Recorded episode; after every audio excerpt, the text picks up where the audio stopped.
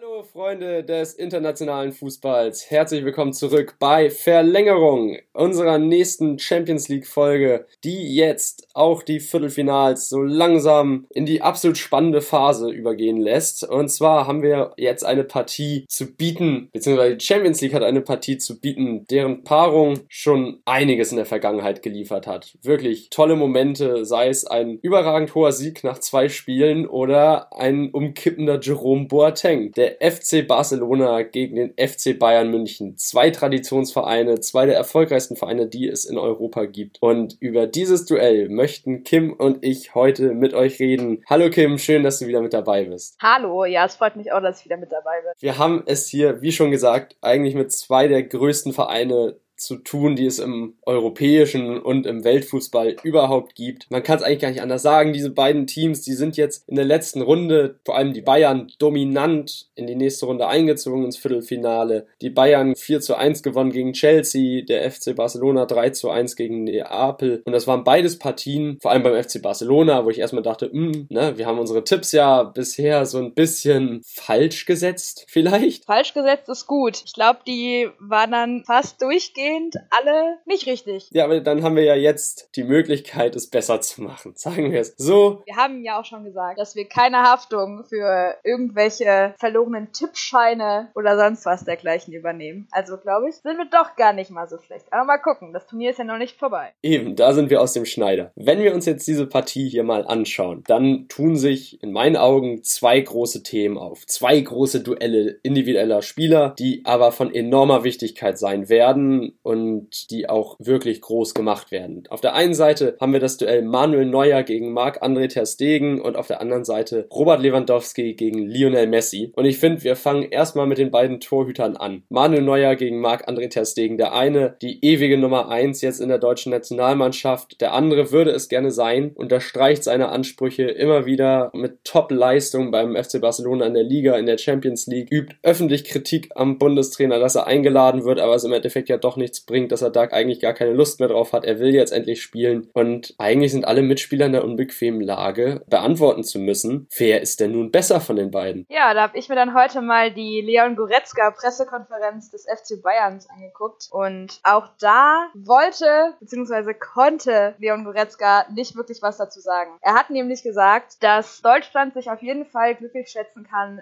zwei so Weltklasse Fußballer oder Torhüter zu haben und dass auf jeden Fall die beiden besten Torhüter der Welt sind. Und ich denke, da können wir alle eigentlich genau diese These unterschreiben. Aber hallo, ich denke auf der Linie und bei den Reflexen macht den beiden kaum einer etwas vor, auch was das Spiel mit dem Fuß angeht. Sind die für mich spielerisch die stärksten Torhüter, die es momentan auf der Welt gibt, vor allem in der Spieleröffnung. Lange Abschläge, das Auge für den Mitspieler, auch technisch mal einen Trick einbauen, das können die beiden und damit fungieren sie ja praktisch als elfter Feldspieler. Das sind ja beides gar nicht mehr Torhüter, sondern Torspieler. Kleiner, aber feiner Unterschied. Torhüter steht nur im Kasten rum und macht nichts im Spielaufbau, aber ein Torspieler, der schafft Überzahlsituationen. Allein schon, wenn die Verteidigung weiß, hey, da hinten, da ist so ein guter Mannschaftskamerad drin, so ein guter Mitspieler, da brauchen wir uns gar keine Sorgen zu machen, falls dann doch mal einer durchrutscht. Das schafft schon ein enormes Selbstvertrauen und hilft dem gesamten Team weiter. Auf jeden Fall.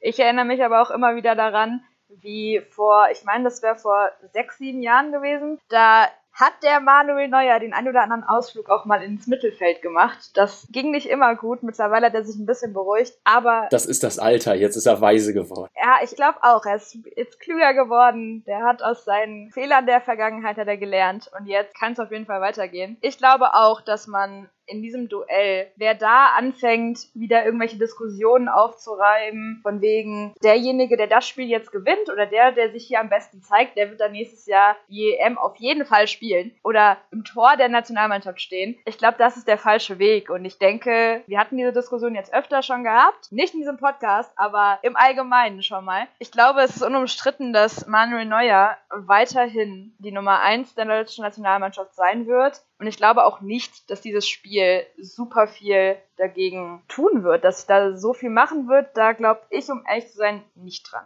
Nein, das glaube ich auch nicht. Vor allem hat Joachim Löw ja schon klargestellt, dass Manuel Neuer die Nummer 1 bleiben wird bis zur WM 2024. War es ja, glaube ich, also jedenfalls bei der EM, da wird Manuel Neuer als Nummer 1 im Kasten stehen. Und ich kann aber auch Leon Goretzka nur recht geben. Also ich glaube, ich kenne kaum eine andere Nation, die so ein Glück hat oder beziehungsweise so eine Talentförderung bei den Torhütern wie der deutsche Fußball. Also als einziges Land, das auch so ein Luxusproblem hat im Moment, wie wir bei der Wahl des Torhüters für die Nationalmannschaft. Da fällt mir Brasilien ein mit Alisson und Ederson. Wirklich zwei klasse Torhüter, die beide in der Premier League spielen. Aber wie du schon sagst, ich glaube nicht, dass dieses eine Spiel jetzt entscheidend dafür sein wird, wer am Ende, wenn beide Spieler ihre Karriere beendet haben, dann als der bessere Torhüter angesehen wird. Auf gar keinen Fall. Aber natürlich, fürs Ego ist dann so ein Sieg immer gut. Und ich glaube auch, dass es beide dann das nur zu gerne annehmen würden, als Gegenüberstellung an die Kritiker, wenn da der Sieg rausspringt, man sich dann doch zeigen kann. Aber wir haben ja noch ein anderes Pärchen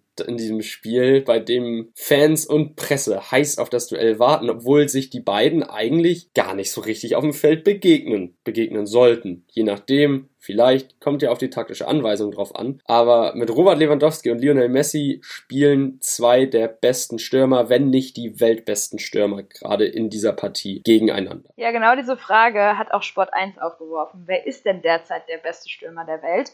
Robert Lewandowski oder Lionel Messi. Da hat dann auch Thomas Müller ganz treffend am Samstag nach dem Chelsea-Spiel gesagt, das werden wir am Freitag sehen. Ich denke, der gute Mann hatte recht. Wobei man auch da wieder sagen muss, dass das schwierig sein wird, abzuschätzen, wer von beiden ist besser. Aber ich glaube auf jeden Fall, wenn man sich mal die Statistiken anschaut, wer, also wenn wir jetzt die Frage des besten Fußballers stellen sollten, der kompletten, jetzt 2020, der beste Spieler, den es aktuell gibt, der beste Stürmer der Welt, wenn wir die Frage aufstellen sollten, wer ist der beste Stürmer der Welt, ich glaube, dann geht der Sieg aktuell laut Statistik auf jeden Fall in der Champions League auf jeden Fall an Robert Lewandowski, denn er hat 13 13 Tore erzielt, während Messi nur auf drei Tore kam bislang. Eigentlich ein Schatten seiner selbst. In den letzten Jahren hatte er ja sonst auch immer mindestens zehn Stück. Ja, schwierig. Also ich glaube, da wird jeder Messi-Fan wird dann erschrocken sein und wird halt sich denken, okay, was ist denn jetzt hier los? Aber gut, so ist es halt, ne? Und ich glaube, die, da merkt man halt schon, also es ist wieder das Thema, was wir vor ein paar Tagen schon mal angesprochen haben. Bei Barca läuft es nicht gut und das liest du halt auch in der Stimmung der Spieler oder jetzt auch, um genau zu sein, in der Stimmung von Lionel Messi. Weil er ist zwar der Spieler, der alles trägt und der die Mannschaft wirklich, der da wirklich alles für macht, aber Leon Goretzka hat es vorhin ganz treffend gesagt, bei Barcelona gibt es nicht nur Messi, nur sieht man halt komischerweise gefühlt nur Messi, weil er halt alles macht. Er war ja auch an fast allen Toren beteiligt am Samstag.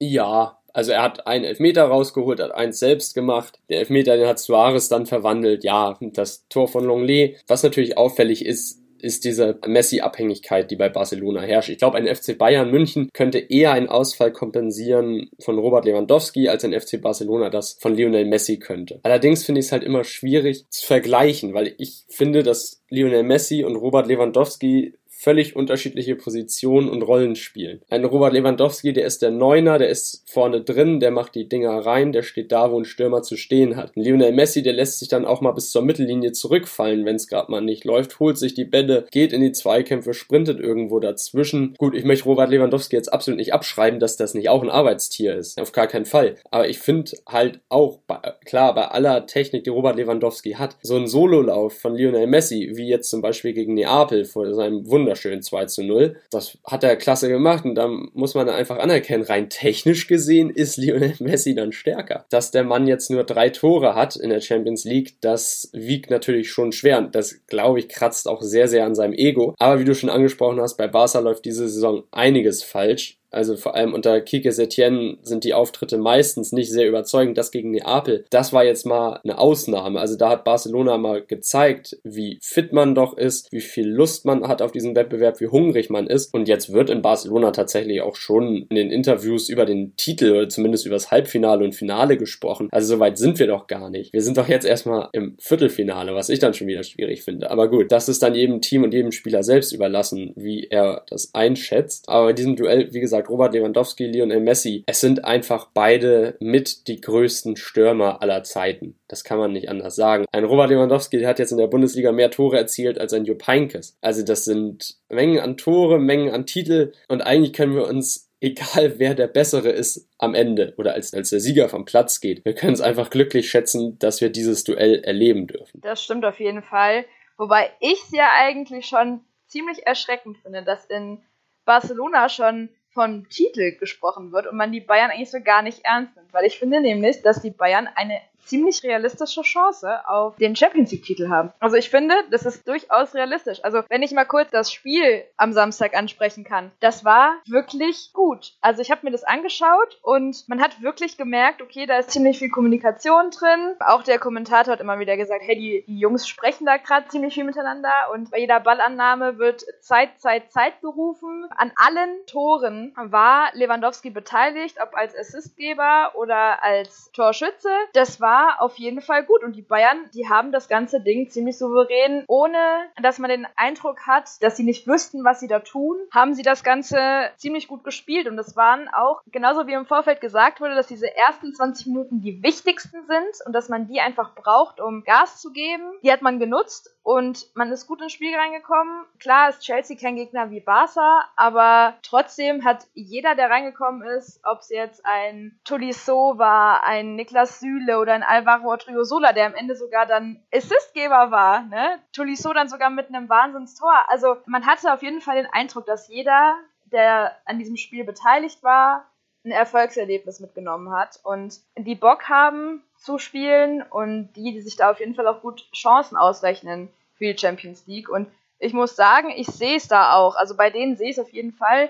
Ich hatte den Eindruck, dass das mitunter die konstanteste Mannschaft jetzt war. Und wir hatten es ja auch schon vorher besprochen. Da hat man im Vorfeld nichts an Unruhe gehört. Auch jetzt nicht wirklich, also eigentlich gar nicht. Korrigiere mich, wenn ich da falsch liege, aber so bei Barca hatten wir ja schon mal, kleines Sorgenkind. Aber mal schauen, also ich finde es halt schon ziemlich erschreckend, dass man in Barcelona schon vom Titel spricht. Beim Bayern, man hat gesehen, das war so ein Spiel, da klappt einfach alles. Die Joker kommen rein, treffen, geben eine Vorlage. War absolut verdient der Sieg in der Art und Weise, in der Höhe. Und wie wir ja schon in unserer Sonderfolge zum Achtelfinale gesagt haben gegen Chelsea, der X-Faktor bei Bayern München ist und bleibt immer noch Hansi Flick. Also was der aus dieser Mannschaft geformt hat, hat, wie der die Spieler fördert, besser macht, in der Körpersprache, im Hunger auf den Ball, auf Titel, der Wille ist da, die wollen Tore erzielen, die, der FC Bayern, der lässt dann auch nicht nach. Also das Ding war ja eigentlich schon gelaufen dann nach dem 2 zu 0. Da hat man ja schon eine Gesamtführung von 5 zu 0 Toren. Was möchte man da noch mehr? Also Chelsea wird jetzt keine sechs Tore mehr schießen in einem Spiel und trotzdem drückt man weiter, trotzdem geht man nochmal auf zwei weitere Tore. Ja, die sind einfach hungrig, man merkt das einfach, die haben Bock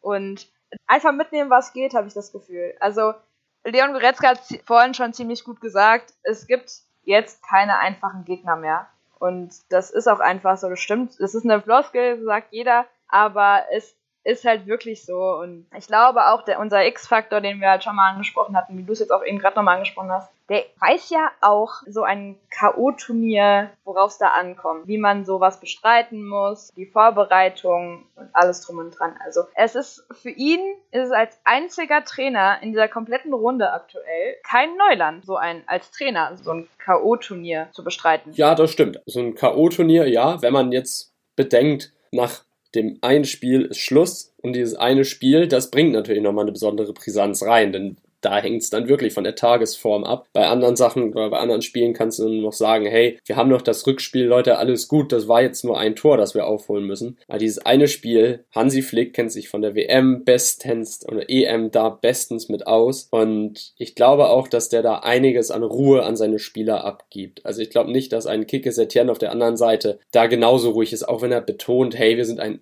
Top-Mannschaft. Der FC Bayern München ist auch eine Top-Mannschaft, wir brauchen aber keine Angst zu haben. Ich glaube, innerlich innerlich ist da schon Nervosität und da ist auch ein Stück weit Angst. Also die Leute beim FC Barcelona, die merken ja und die sehen ja auch, was in München passiert. Ja, ich würde es aber vielleicht weniger Angst nennen. Ich glaube, das ist einfach nur ein riesen Respekt, den die da haben vor der Leistung von Hansi Flick. Weil er ist ja als No-Name gekommen und hat jetzt so eine Truppe da aufgebaut. Also das kann man eigentlich keinem erzählen. Sowas kann man sich auch nicht ausdenken. Ich glaube, das ist weniger Angst, es ist mehr Respekt, was der da, was in Barcelona für die Bayern übrig ist. Ja gut, das kann ich so unterschreiben. Und auch wenn da ein laut Karl-Heinz Rummenigge sehr freundschaftliches und gutes Verhältnis zwischen den Bossen, zwischen Barcelona und, und München besteht. Ich glaube, diese Freundschaft, die wird jetzt mal für 90 Minuten plus Nachspielzeit oder Verlängerung oder Elfmeterschießen zu Ende sein. Und ich finde, das ist ein gutes Stichwort, dass wir jetzt mal zu unseren Tipps weitergehen, oder? Oh je, ja, ich glaube, es ist Zeit, ja. Oh je, ja, unsere Tipps, die haben sich ja bisher, wie schon am Anfang erwähnt, nicht gerade als große Gewinnertipps erwiesen, aber immerhin, wir lagen nicht immer falsch. Auf jeden Fall können wir es jetzt besser machen. Und deshalb, Kim, lasse ich dir wie in den letzten Folgen auch den Vortritt, damit du erzählen kannst, wie du glaubst, wie dieses Spiel ausgeht.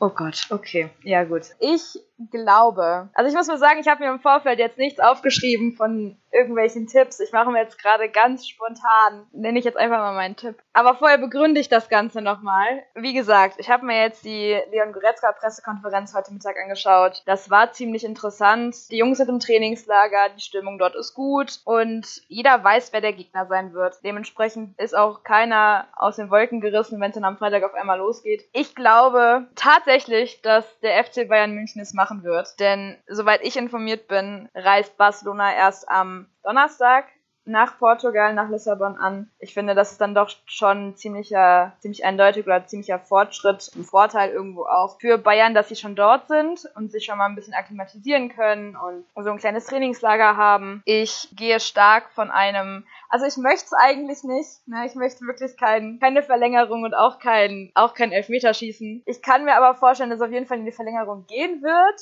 Elfmeterschießen hoffe ich einfach nicht. Da, da hoffe ich wirklich nicht drauf. Ich glaube, es wird am Ende ein, boah, das ist echt so schwierig. Das ist so schwierig. Ich glaube, es wird ein 3 zu 2 für den FC Bayern. Ja. Und was ist dein Tipp? Ja, du hoffst zwar nicht auf ein Elfmeterschießen, aber da könnten dann natürlich beide Torhüter nochmal zeigen, wer der Bessere ist, um mal das Thema vom Anfang aufzugreifen. Ja, machen wir es doch mal ein bisschen spannender. Mein Tipp, wie du es auch gemacht hast, werde ich es erstmal begründen. Also beide Mannschaften verfügen rein spielerisch und vom Kader her über ein Weltklasse-Potenzial, über eine Weltklasse-Qualität. Beide Kader sind eigentlich mit die stärksten in dieser Champions League-Saison. Und bei beiden Kadern spielen Nationalspieler mit, da spielen Spieler mit, die international erfahren sind, die Titel en masse gewonnen haben. Wenn ich mir jetzt anschaue, wie in den letzten Spielen beide Mannschaften agiert haben, in der Liga muss man nicht drüber reden, die Bayern, die haben alles in Grund und Boden geschossen und auch in der Champions Champions League haben die so agiert. Der FC Barcelona, der hat jetzt in der Liga mh, hm, nur so mäßig und semi gut nach der Corona-Pause weitergespielt, hat den Titel verloren an Real Madrid, obwohl man ja eigentlich zunächst noch führender in der Tabelle war. Da sehe ich den ersten Vorteil für den FC Bayern München, diese Serie, die die Bayern haben, die hält bisher an und diese Serie da weiß ich nicht, wann die enden soll. Kann ja sein, dass das jetzt kommt. Wer weiß. Wenn der entsprechende Gegner da ist, kann man ja immer spekulieren, ob dann ein Ende der Serie kommt. Die Gegner, gegen die man in der Champions League gespielt hat, Chelsea, das war ein Jugendkader oder eine Jugendmannschaft ne, jetzt mal salopp gesagt. Und da ging es dann darum, die Spieler sollen Erfahrungen sammeln in der Champions League, da soll alles, ne, da soll alles für die Zukunft aufgebaut werden. Bei Neapel, da hat man wirklich was versucht gegen Barcelona, man hat sich reingehauen, man hat dann am Ende gesehen, Mensch, Barcelona ist dann doch immer noch eine Nummer zu groß, nach dem 3 zu 1, das dann zwar noch gefallen ist. Gut, hat man zwar gesehen, ja gut, jetzt hat Barcelona ein Gegentor kassiert, aber da war nie wirklich Gefahr drin für dieses Ergebnis, das war zu souverän am Ende runtergespielt. Also beide Mannschaften Mannschaften sind irgendwo souverän, beide Mannschaften haben Erfahrung im Umgang mit K.O.-Spielen. Mein ausschlaggebender Punkt wird am Ende tatsächlich die Trainerfrage und die Strategie sein. Nicht ein Robert Lewandowski, nicht ein Lionel Messi, nicht ein Manuel Neuer, nicht ein Marc-André Ter Stegen, sondern Kike Setien gegen Hansi Flick. Denn den Fußball, den Barcelona unter Kike Setien spielt, der ist für Barcelona-Verhältnisse grausam. Da ist kein Gegenpressing mehr, kein Pressing mehr,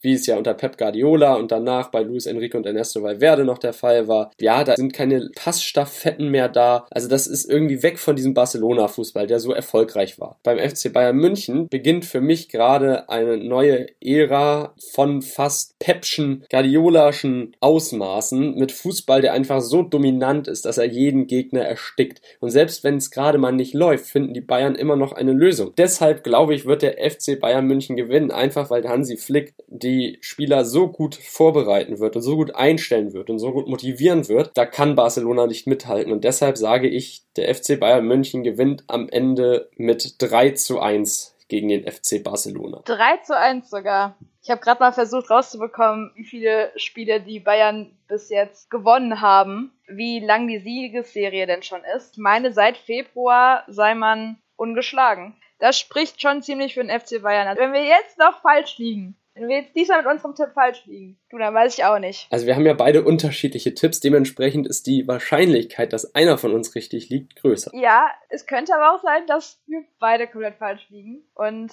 wenn wir tippen ja beide, dass der FC Bayern München weiterkommt. Ja gut, aber wir können ja nicht in die Zukunft schauen, das sind ja nur Tipps. Das sind ja keine Versprechungen, das sind einfach nur Tipps. Und ich finde, damit haben wir ein schönes Schlusswort, ein schönes Ende für diese Folge erreicht, in der wir wirklich viel diskutiert haben über die Torwartfrage, über die Stürmerfrage, über die Trainer, über den FC Barcelona, über den FC Bayern München. Und wenn ihr da draußen Lust habt, weiter mit uns zu diskutieren, abseits von diesen ganzen Folgen, dann schreibt uns gerne eine Nachricht bei Instagram unter Verlängerung unterstrich Fußball unterstrich Podcast oder eine Mail an verlängerung.podcast.gmail.com und dann haben wir ein offenes Ohr für euch, beziehungsweise unser Bildschirm, unser Postfach ist immer für euch da und dann werden wir euch auch antworten. Wir sind gespannt, wie es ausgehen wird und hoffen natürlich, dass ihr in der nächsten Folge der Verlängerung dann auch wieder mit dabei seid. Deshalb von meiner Seite vielen Dank fürs Zuhören. Tschüss, bis zum nächsten Mal. Ciao. Auch von mir. Tschüss und bis zum nächsten Mal.